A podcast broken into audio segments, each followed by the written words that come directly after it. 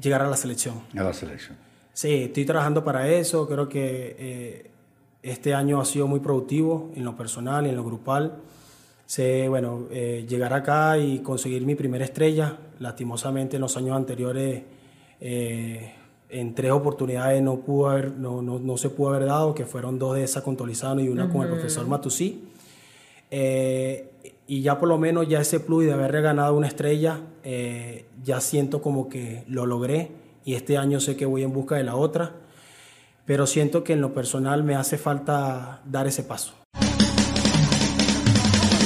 Cuando no estamos en la cancha, la pasión del fútbol se vive en los camerinos. Amigos de los camerinos, seguimos con esta serie de entrevistas con invitados especiales. Siempre he dicho que la historia se escribe primero que nada con el presente. El presente es el que hace posible la historia. Y el presente del Deportivo Táchira está lleno de figuras. Figuras que le vamos a llevar a ustedes para que ustedes conozcan quién es, cómo es eh, la figura del Deportivo Táchira. Siempre en su historia el Deportivo Táchira ha dado grandes figuras. Lamentablemente los medios las hemos olvidado. Nosotros en los camerinos las queremos traer nuevamente ante ustedes. Así es, en esta oportunidad tenemos a Nelson Antonio Hernández Belorín. Fecha de nacimiento 8 de julio del 92. Actualmente está, por supuesto, con el Deportivo Táchira, estuvo con el Anzuategui, también estuvo con Guaraní en Segunda División de Valencia, en Petare, Metropolitanos, Mineros y ahora ha sido parte del Aurinegro. Es el papá de Estela y Salomé y el esposo de María Daniela. Bienvenido, Teto. Hola nena, muchísimas gracias. Jairo, gracias por la oportunidad de todas las personas que, nos, que están en sintonía del programa en Los Camerinos. Y bueno, como siempre, dándole las gracias por la oportunidad de hoy estar acá. Teto, ¿cómo es la vida de Teto después de, un, de, un, de una práctica, de un partido, porque tiene dos morochitas? ¿Cómo es la vida? ¿Cómo, o sea, ¿cómo, ¿cómo es la transición? ¿Cómo es el cambio de aquel guerrero que está en el terreno de juego matándose por conseguir una victoria con el equipo para llegar a conseguir dos nenas? En la casa y la esposa. ¿Cómo, es el cambio? ¿Cómo es la metamorfosis? Sí, bueno, es algo, eh, es un cambio bastante drástico.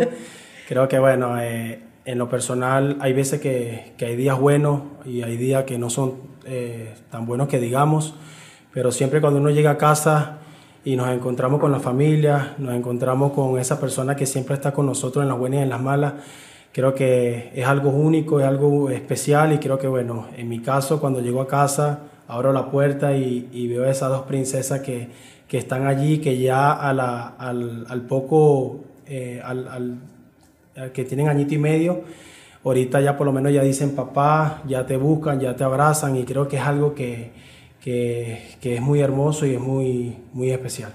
¿Cómo fue la reacción de Teto Hernández, porque por lo general, bueno, el embarazo, la emoción, todo bien y de pronto, no es uno, son dos, dos por uno, le dieron dos. ¿Qué piensa Teto Hernández? Bueno, nosotros cuando hicimos el estudio, eh, la primera pediatra que, nos, que vio a María Daniela, eh, sí nos dijo que, bueno, que, era, que era uno solo, pues, y nosotros, bueno, estábamos mentalizados para un solo bebé. Eh, luego, en la, en la, próxima consulta, cuando, cuando ya le ve, le dice, no, eh, que ella tenía un problemita, que al parecer que supuestamente con los meses que cuando transcurría, eso se le iba a ir quitando. Pero en realidad nunca nos dijo a nosotros que eran dos, que iban a ser dos niños. Entonces cuando ella me dice a mí que, que no le gustaba, no le gustaba al pediatra, no se sentía en ese, en ese no exacto, no había esa conexión, ella me dice, bueno, yo busco la manera de, de buscar otro pediatra. Ahí es cuando hablo con Tolizano, en ese momento cuando estaba acá, y él me recomienda uno. Eh, cuando voy hablamos con el doctor, el doctor de una era fanático del equipo y me conocía. Y creo ¿Cómo se llama el doctor? Eh, Orlando Núñez. Orlando Núñez. Y bueno, cuando, me, cuando nos vio Ivana, creo que bueno, hubo esa conexión y creo que ahí fue cuando en la primera consulta nos dijo, Epa, ¿estás viendo esto? Y yo, ¿qué? Sí, no son uno, son dos, son dos. Dios mío. Y de verdad que nosotros, bueno, la cara de nosotros era un poema porque en dos consultas que habíamos ido anteriormente, nunca nos habían dicho que eran dos, siempre era uno solo. ¿Y Orlando? y Orlando fue quien nos dio a nosotros que eran, que eran dos. ¿Usted quería el varón, el primogénito o lo que viniera? Eh, sí, yo quería el varón. Claro. Incluso cuando ya sabíamos que eran dos, había el 90% de que los dos fueran niños. Eso me lo dijo él. Ahí se peló. Ay, Eso- conmigo también se pelaron. Eso me lo, eso me lo Yo dijo. era varón. Sí, me lo dijo él que había un 90% eh, que era varón. Incluso yo comprando cosas de varón. A mí me pasó con la nena. Emocionado comprando cosas de varón. Y cuando ves, eh, eran dos niñas, 100% confirmado. Yo, ¿qué? Ahora, lo más bonito de esto es que cuando eh, nos encargamos de hacer la producción de la entrevista, de investigar, de llegar a la gente más cercana para poder tener una información directamente de la fuente, eh, yo pregunto a la esposa de Teto Hernández, eh, ¿cómo es el rol de Teto eh, como padre? Y me encantó la respuesta. Me dijo, Teto es padre y madre, porque Teto hace todo lo que hace el padre, pero también me ayuda con todo Claro, lo que tengo dos. que hacer como madre. Y estoy muy feliz con eso porque siento que él me apoya y no me siento sola. O sea, es, es complejo. Sí, es bastante difícil porque, bueno, nosotros estamos lejos de la familia. eh, y Aunque estamos- usted tiene familia en el Táchira. Exacto, tengo familia, pero por parte de papá. Sí. Tengo primos, pero por más que sea la, la que siempre están con nosotros son, la, Sí, claro, son los nuestras directos. madres, son nuestras madres y en este momento, bueno, no están con nosotros. Nosotros prácticamente estamos solos y no son uno, son dos. Y bueno, siempre ese rol tenemos que obviamente siempre ayudarnos y, y en este caso, bueno, ser un equipo ya sea de a la hora de limpiar, a la hora de fregar, siempre estar allí. A veces llego tan cansado al entrenamiento que cuesta un poco, ¿no? A veces yo decirle por lo menos eh, me voy a descansar, a veces me limito a hacerlo porque sé que las niñas son Uh. como el papá, Sí, son imperativos, activas. son como el papá, imperativo, activas y es bastante difícil. Por eso que bueno, siempre trato de meter la mano, de ayudarla en los temas de la casa y más que todo de las niñas porque obviamente eh, ya ahorita en una edad que, que tienen que tener mucho cuidado y, y de verdad que, que es difícil, pero es una etapa muy bonita la que estamos viviendo. Pero ella es una mujer fuerte. Sí. En el gimnasio le da duro. Ahí O sea, vamos. ella tiene fuerza física para responder a cualquier exigencia. Sí, le gusta, le gusta. Creo que es, es una hora de, de- de- de su tiempo al día donde Sí. lo disfruta y se despeja. Y bueno, que desde que llegó acá al principio, bueno, le comento que no le gustaba, porque obviamente el embarazo fue acá y todos los males fueron acá. Pero ya después que, que estuvo las niñas, que hizo, eh, hicieron, hizo muchas amistades acá, eh, se, sienten con- se siente como en casa. Y ahorita me dice que le encanta la ciudad y le encanta estar acá. Teto, usted es joven todavía, pero uno tiene que pensar en el futuro. Sobre todo, dos niñas. Usted no se va a quedar con las dos niñas. Seguramente usted va a tener muchísima más familia porque está joven, la señora es joven, y en la búsqueda del varón seguramente lo va a llevar a eso.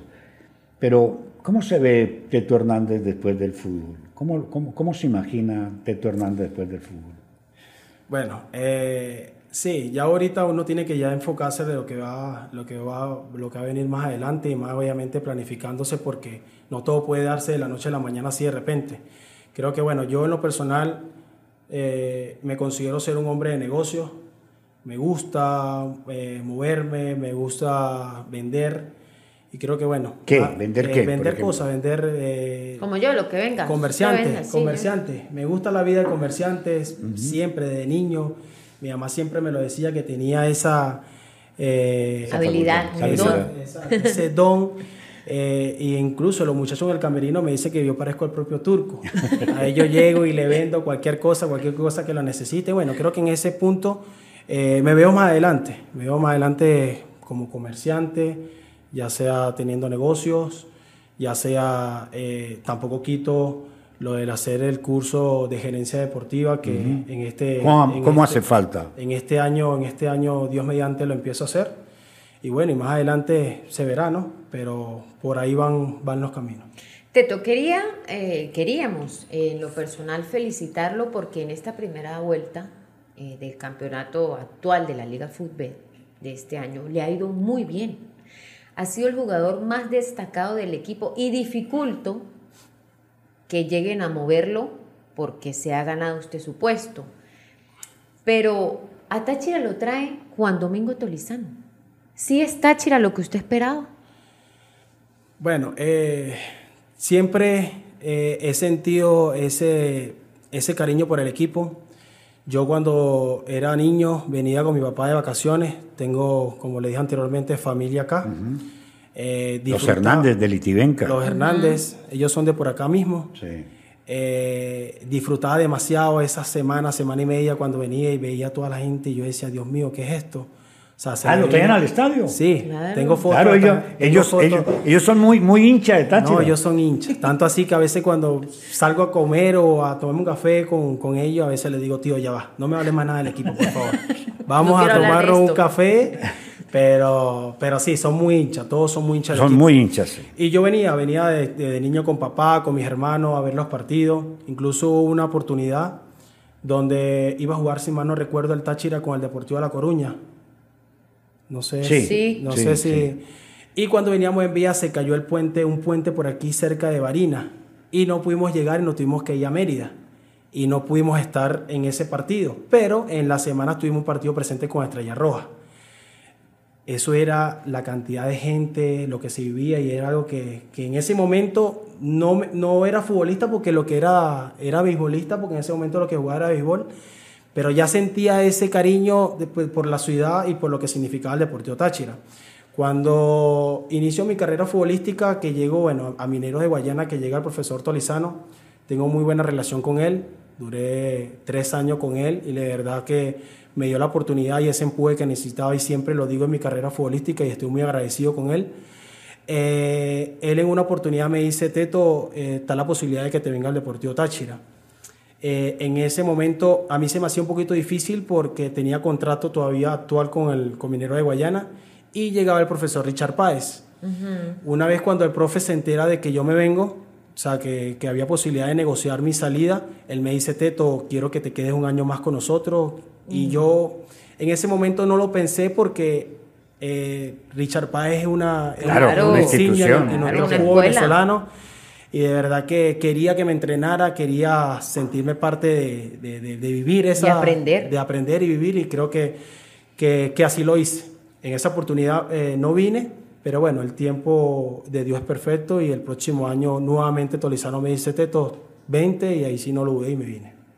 ¿Cómo fue esa transición del béisbol al fútbol? ¿Por qué se decide por el fútbol? ¿Cómo descubre esas habilidades? Porque yo jugué béisbol cuando era niño, pero Sí, bueno, terminé jugando fútbol. toda mi familia, toda mi familia en Puerto La Cruz, todas son beisbolistas. Yo- Claro, por la zona, Sí, porque por allá la se zona, maneja. ya se ve ajá. más que todo eso.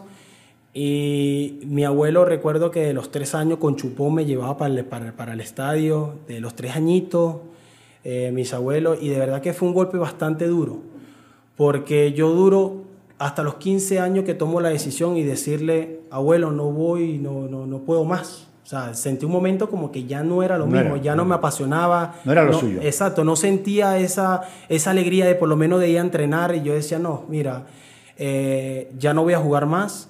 Tanto así que fue bastante difícil porque duraron como dos semanas que no me hablaban. Porque imagínate, los tres añitos llevándome al estadio hasta yo La decir- decepción, la oveja negra. Exacto. Pero bueno, eh, así lo hice y empecé en las calles.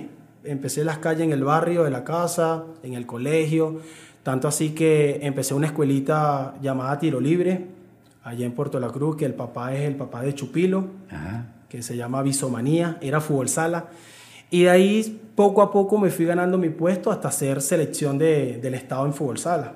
Vine por varios, varios estadales y de allí, bueno, se, dio la eh, se, se me dio la oportunidad de, de dar el paso en, en el fútbol, en- no en el fútbol profesional, pero El sí un equipo eh, de primera como, como el Deportivo Anzuategui, que en ese momento llegaba Teto Bentancur, Juvencio, Ajá, me imagino que saben quién es. Y bueno, era, eh, estaba armando un equipo en el Deportivo Anzuategui de segunda división. Y bueno, ahí fue que decidí irme, me dieron la oportunidad y bueno, ahí fue que arranqué. Y de ahí, sin Y parar. de ahí, bueno, sin parar. Has- han habido bastante, porque no ha sido nada fácil donde estoy hoy en día, pero bueno, siempre dándole gracias a Dios. ¿Usted siente que es la figura en el- del equipo, una de las figuras del equipo, y siente el respaldo de la afición y de nosotros los medios? ¿Se siente? Mira, ve, eh, en lo personal de la afición siempre, eh, desde que llegué, he sentido el respaldo, he sentido su cariño, que obviamente que uno se gana las cosas. En este momento me siento en un rol importante en el equipo, porque sé que me han dado la oportunidad al cuerpo técnico eh, y le he sabido aprovechar. No me siento eh, que sea una pieza fundamental en el equipo, porque obviamente todos somos importantes, pero sí me siento eh, hoy en día en, un momento bastante lindo y bastante emocionante que estoy viviendo en mi carrera y siempre le doy las gracias a Dios por, por haber decidido quedarme, porque haber tomado esa decisión fue, fue bastante positiva para mí, porque sé que el año pasado no, no, no tuve ese rol importante como lo estoy teniendo hoy en día, pero creo que es gracias a la continuidad que me están dando el cuerpo técnico y, y le he sabido aprovechar. Y que es su momento. Saben que por lo general nosotros aquí le preguntamos tanto a ex Deportivos Táchira como a los actuales Deportivos Táchira una cábala que por lo general usan. Usted además del boxer vino tinto, ¿qué otra cábala? Ya, ¿Qué otra cábala ya, te informaron, ya te informaron de ese boxer vino tinto. ¿Qué eh, pasa con el boxer vino tinto? No, bueno, siempre, eh, sabes que uno es mañoso. A veces uno es mañoso cada vez que uno va a concentrar y uno lleva una pieza, algo que, que, que tú te sientes identificado y sientes que con esa pieza las cosas te van a ir bien. Y creo que, bueno, eh, sí en lo personal tengo, eh, tengo un boxer que siempre cuando, cuando voy a concentrar... Pero no tiene hueco, ¿no? No, no tiene hueco. Gracias a Dios no tiene hueco. y todavía sigue estando intacto. Qué bien, qué bien. Este, siempre lo uso, siempre lo uso a la hora de concentrar, me siento cómodo y siempre en la, cuando te, vaya, te, te va en la comodidad, obviamente eh, es fruto para, para, ¿Su esposa es de Puerto La Cruz? Sí. ¿Sí? ¿Dónde se conocieron? ¿Un estadio o no? Eh, eh, sí, un estadio. Un estadio, pero vivimos cerca, como más o menos como a cuatro cuadras. Y siempre hubo esa, esa conexión porque siempre transitábamos, éramos las mismas, las mismas amistades. Y nos conocimos una oportunidad en Habana, estamos, estamos hablando de hace 10 años, 10, de 10 a 11 años. Y de ahí, bueno, estamos juntos. Feliz. Feliz. Ella es. Ella es. Una familia de cuatro hoy día, ¿no? Eh, hoy en día de cuatro. De cuatro.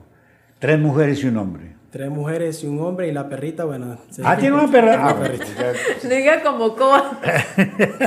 Serían cuatro mujeres y un hombre. Hay un hombre. va a ser como Coa, que nos contó una que es mortal. Le preguntó a los, a los hijos, ¿quieren una hermanita? O un perrito. O un perrito. Los hijos le dijeron, no, papá, un perrito. Compró el perrito. Compró el perrito, no buscó la, no buscó la hermanita. no buscó la hermanita. ¿Sabe qué? Eh, por lo general uno siempre pues tiene algunas costumbres, algunas... Eso lo llamamos educación, alguna cultura. Y yo pregunté eh, qué es lo que le molesta a Nelson el Teto Hernández, que no le gusta. Y me dice su esposa que no le gusta que no le den los buenos días o que no le contesten los buenos días. Sí, bueno, siempre eh, la educación siempre por delante. Pero hay veces que por lo menos tú te montas en algún lugar eh, y hay personas que no te dan los buenos días o te ven o no, como que no hay nadie. Entonces eso nunca me ha gustado. Creo que es un valor que obviamente siempre se lo, se lo transmito a ella, se lo transmito a mi familia, que obviamente uno tiene que ser educado, eh, llegar a un lugar, dar los buenos días, dar las buenas tardes. Creo que eso también dice mucho de las personas. Eh, y sí siento que es algo que, que me molesta mucho. sí, sí. ¿Te molesta eso? Me molesta. Dice, ahorita que menos mal lo dijo Teto, y se lo trato de inculcar a ella, porque dice, yo no he llegado al sitio y Teto ya me está diciendo, diga buenos días, diga bueno, pero no he llegado, ya va, déjame llegar para poder decir que... No tanto así, no tanto así, pero sí. ¿Te gusta el baile? Eh, sí me gusta bailar, no soy tan tan, pero sí me gusta se defiende. La salsa, el reggaetón, el merengue, más que todo el merengue. ¿La zona de Puerto La Cruz le gusta la salsa? Sí. Sí, le gusta mucho la salsa. Allá es eh, muy, poco el, muy poco el vallenato, pero lo que es el merengue y la salsa sí es mucho. ¿Comida favorita? Me gusta mucho la pasta con carne molida, creo que es mi comida favorita. La sencilla. Sencilla, sencilla sí. Sencilla. ¿Cocina? Me encanta. ¿Qué haces? Eh, mira, todo, todo un poco, o sea, lo que me provoca, por lo menos soy ese tipo de persona que obviamente le gusta no comer siempre lo mismo.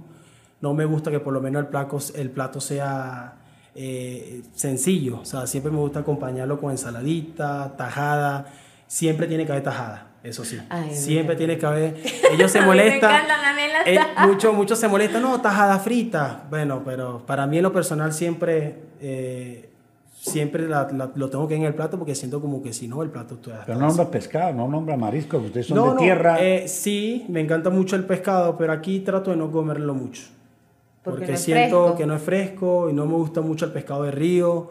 Entonces, eh, cuando trato de comprar, a veces, bueno, doy con, en ciertos lugares que el, el pescado sí es fresquecito y siempre lo como, pero muy poco. Usted es bendito por Dios, porque mi Dios le ha dado dos hijas. Las hijas son una bendición para el padre, para, para los padres. De las dos, ¿hay una preferida o el amor es para la Porque tiene que haber una tremenda y una tranquila. Ah, ¿cómo es, cómo es eso? Bueno, a veces eh, sí, bueno, es bastante difícil porque obviamente uno no puede tener preferencia, pero siempre hay una que... Es más que- amorosa. Que tira más al papá, otra tira más a la mamá, eh, pero sí, yo siento por lo menos que las dos eh, son, son muy dadas, son muy dadas conmigo, son muy cariñosas, pero siento más Estelita eh, que siempre se va más conmigo y Salomé se va más con la mamá. Y qué curioso, porque usted seleccionó ese nombre. Usted escogió Estela Sí. y ella escogió Eh, Salomé. Salomé. Qué cosas, ¿no? Sí, Las cosas sí, de Dios. y- sí, para que tú veas. Pero bueno, eso se lo. Cada niño es diferente y el cariño es diferente con cada uno de los dos. Pero ellas, por lo menos con las dos, son muy dadas y es un amor único, eh, infinito. Es algo que, que uno. Es difícil de uno transmitirlo. Pero bueno, yo siempre en mis redes o en mi WhatsApp vivo colocando videos y es algo que, que, que es único y especial. Teto, en esto que ha vivido del fútbol, no sabemos, eh, obviamente esperamos que le queden todavía muchos años de carrera activa siendo muy productivo en cancha. Pero ¿qué considera que le ha faltado hacer a Teto Hernández? Ya tiene un campeonato nacional con el Deportivo Táchira, ya tiene por lo menos una estrella en su historia, ha recorrido algunos equipos del país. ¿Qué le falta a Teto Hernández? Mira, oye, creo que en lo personal, eh, llegar a la selección. A la selección. Sí, estoy trabajando para eso. Creo que eh, este año ha sido muy productivo en lo personal y en lo grupal. Sé, bueno, eh, llegar acá y conseguir mi primera estrella. Lastimosamente en los años anteriores, eh, en tres oportunidades no, pudo haber, no, no, no se pudo haber dado, que fueron dos de esas con Tolizano y una con el profesor Matusí. Eh, y ya por lo menos ya ese plus de haber ganado una estrella, eh, ya siento como que lo logré y este año sé que voy en busca de la otra, pero siento que en lo personal me hace falta dar ese paso, dar ese paso de llegar a la selección. Se Lo ha hecho- pedido. Sí, se ha hecho bastante difícil porque también yo comencé a jugar también un poquito tarde. Eh, entonces, el proceso de la selección no tuve, ningún proceso juvenil no tuve.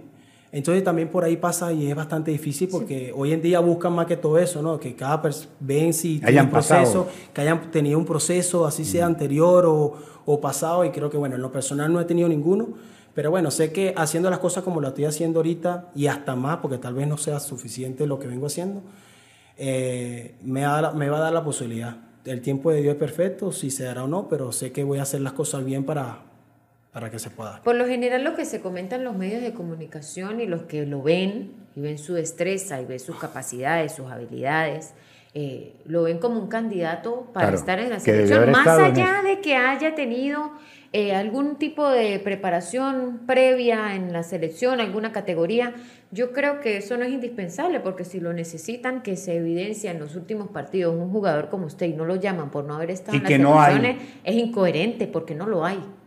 Sí, por lo menos ahí, ahí son cosas que obviamente a uno se le salen de las manos. Pero a mí me contaron, a mí me contaron Ponga cuidado. que el Bocha Batista llamó a Eduardo Zaragoza y le pidió números de Teto Hernández.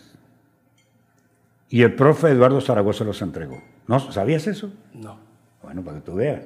O sea, ya el técnico de la selección nacional ya contactó al técnico del Deportivo Táchira y le dijo, profe, pásame los números de Teto. Y Eduardo Zaragoza los envió. O sea que usted no ha pasado desapercibido para el cuerpo técnico de la selección nacional. Eso me enteré hace, hace 15 días, por ahí 20 días. O sea, ya está usted en el radar de la selección.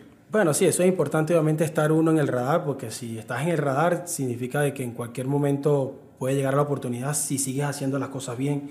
Creo que esta segunda vuelta para mí en lo personal va a ser eh, eh, de, de mucha más responsabilidad, porque obviamente por todo lo que uno viene haciendo, pero bueno, eh, no lo sabía, por cierto, te lo comento, pero bueno, siempre es importante uno eh, estar, pues, estar en el radar de ellos y más sabiendo por el momento que estamos viviendo. Cuando quiera le preguntas al profe.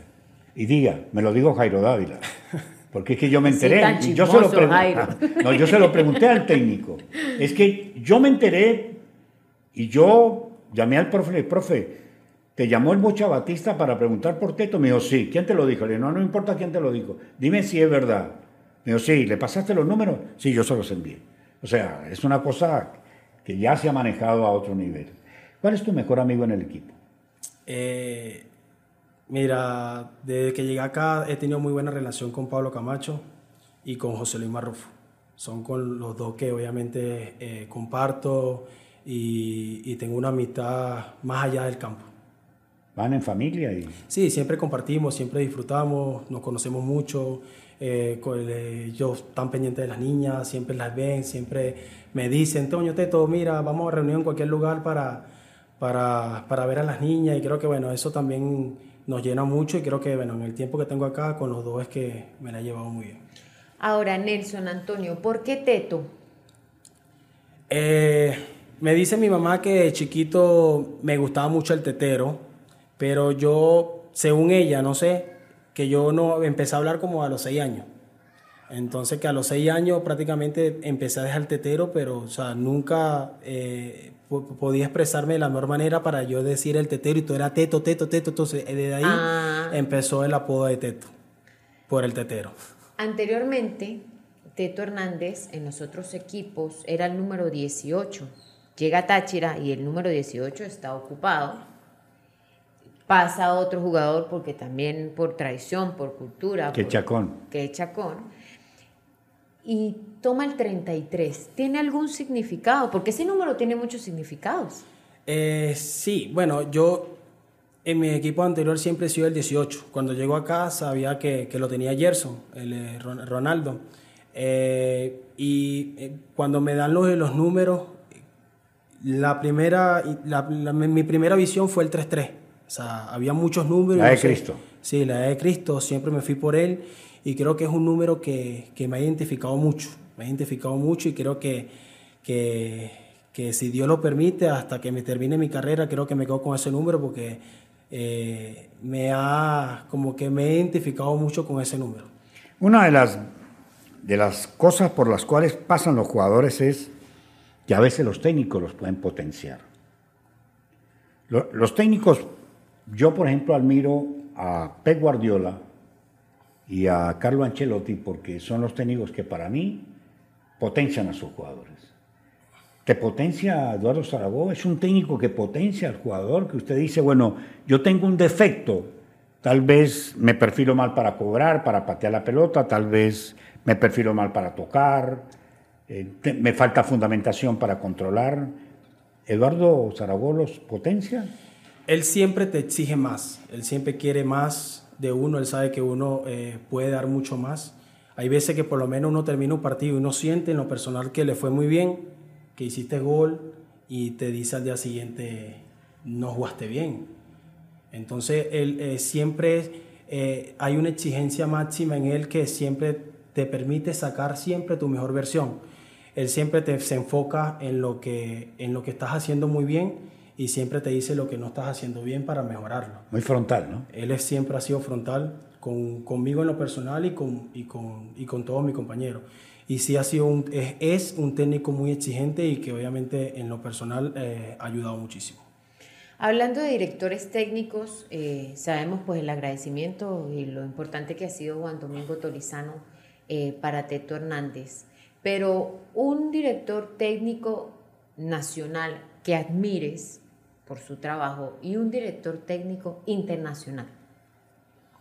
Mira, eh, siento que no es por nada, no es porque, estar acá- porque, porque está acá con nosotros, pero Eduardo es un técnico obviamente que uno lo admira mucho porque es un tipo de persona que, que es un ganador, tipo de persona que trabaja mucho, que siempre está eh, pendiente de todos los detalles y creo que Es obsesivo. eh, Sí, sí, por el trabajo siempre eh, no termina algo cuando ya quiere empezar por otro y creo que bueno, eh, eh, es bastante exigente en ese caso y creo que lo admiro, lo admiro y, y nada, otro, si puedo seleccionar a otro, Claro.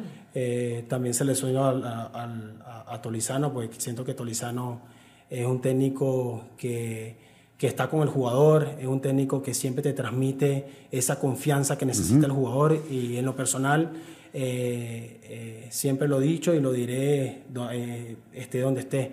Y de afuera, bueno, lo que ha hecho Guardiola, que es un tipo que, que oye, que las palabras sobran, todo lo que hace, todo el esquema que hace, todo le sale a la perfección y creo que bueno, ya lo demostró hoy en día. ¿Quién es el rochelero del camerino?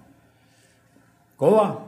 No, Coba siempre es la alegría del camerino, siempre la alegría, siempre eh, es el que está con una sonrisa, es el que está eh, diciéndole cualquier cosa a cualquier jugador, pero ya sabemos la clase de persona que es, te lo dice siempre por bien, y siempre es la alegría y siempre es el que siempre está ahí gritando y, y este, entusiasmando a todo el camerino.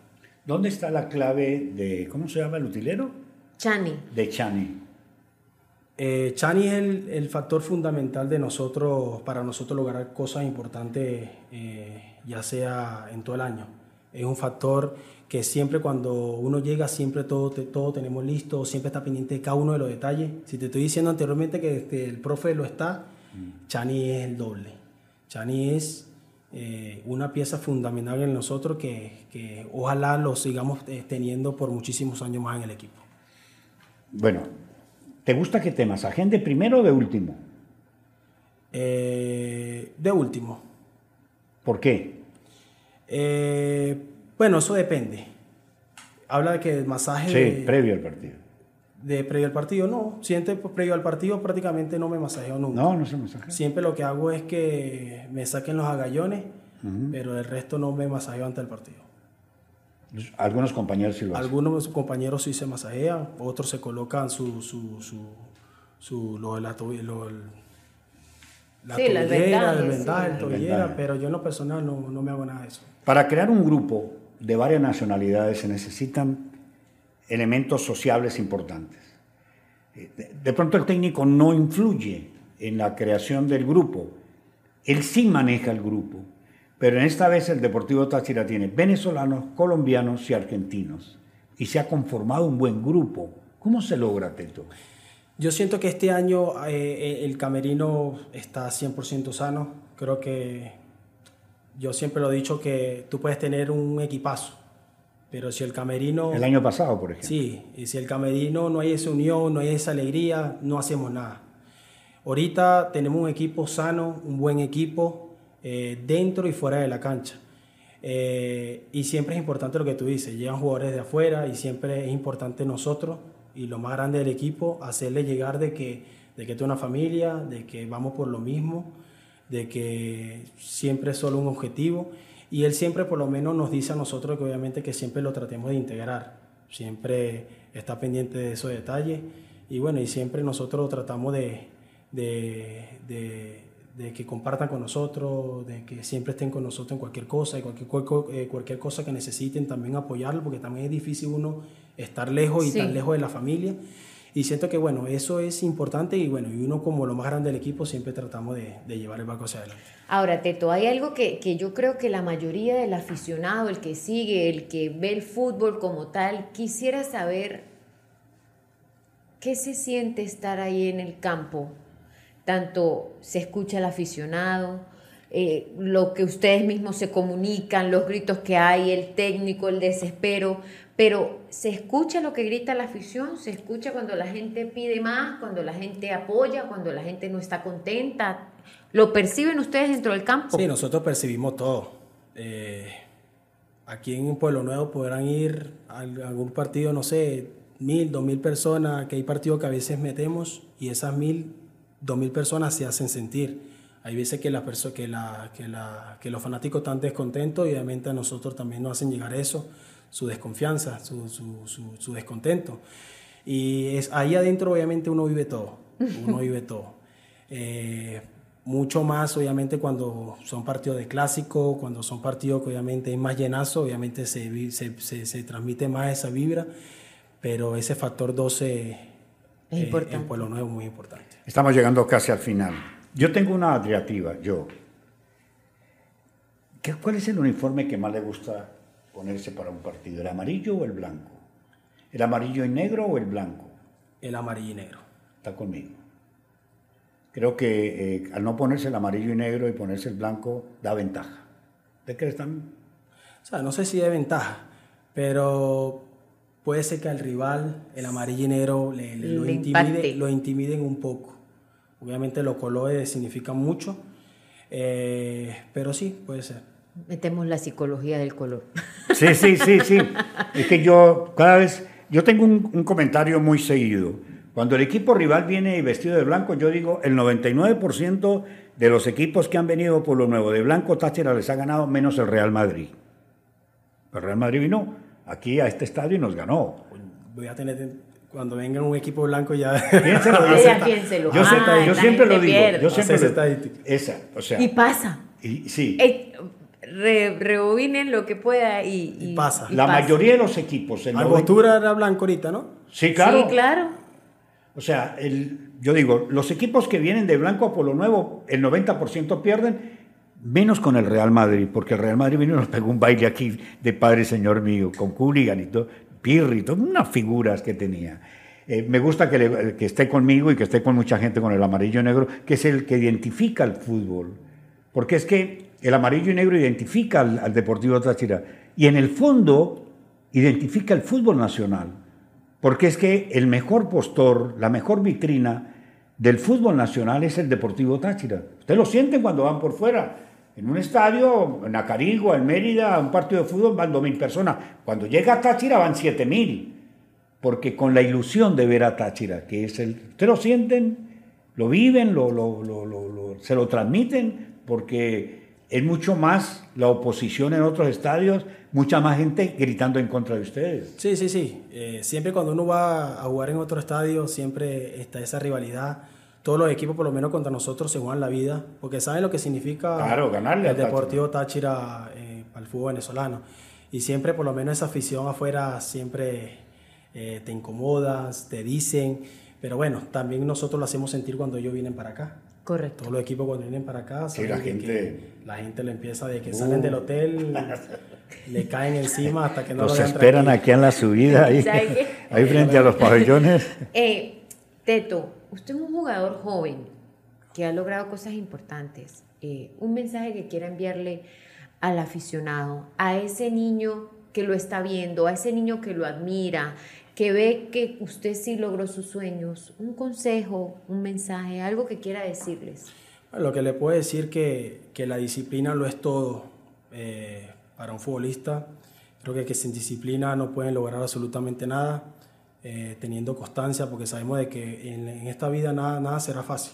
Nada será fácil porque siempre te, te- te consigues con, con personas que, que te ayudan a crecer, otras no tanto, pero siempre tener un enfoque de lo que tú quieres en tu vida.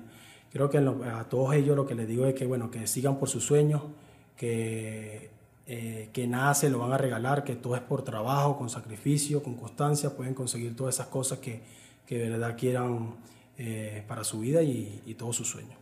Teto, la verdad que ha sido un placer. Espero que le haya pasado bien. Sí, muy bien. Sí, le pasó muy bien. Bien, mis amigos, hemos estado con Teto Hernández. En este momento, una de las figuras del Deportivo Táchira.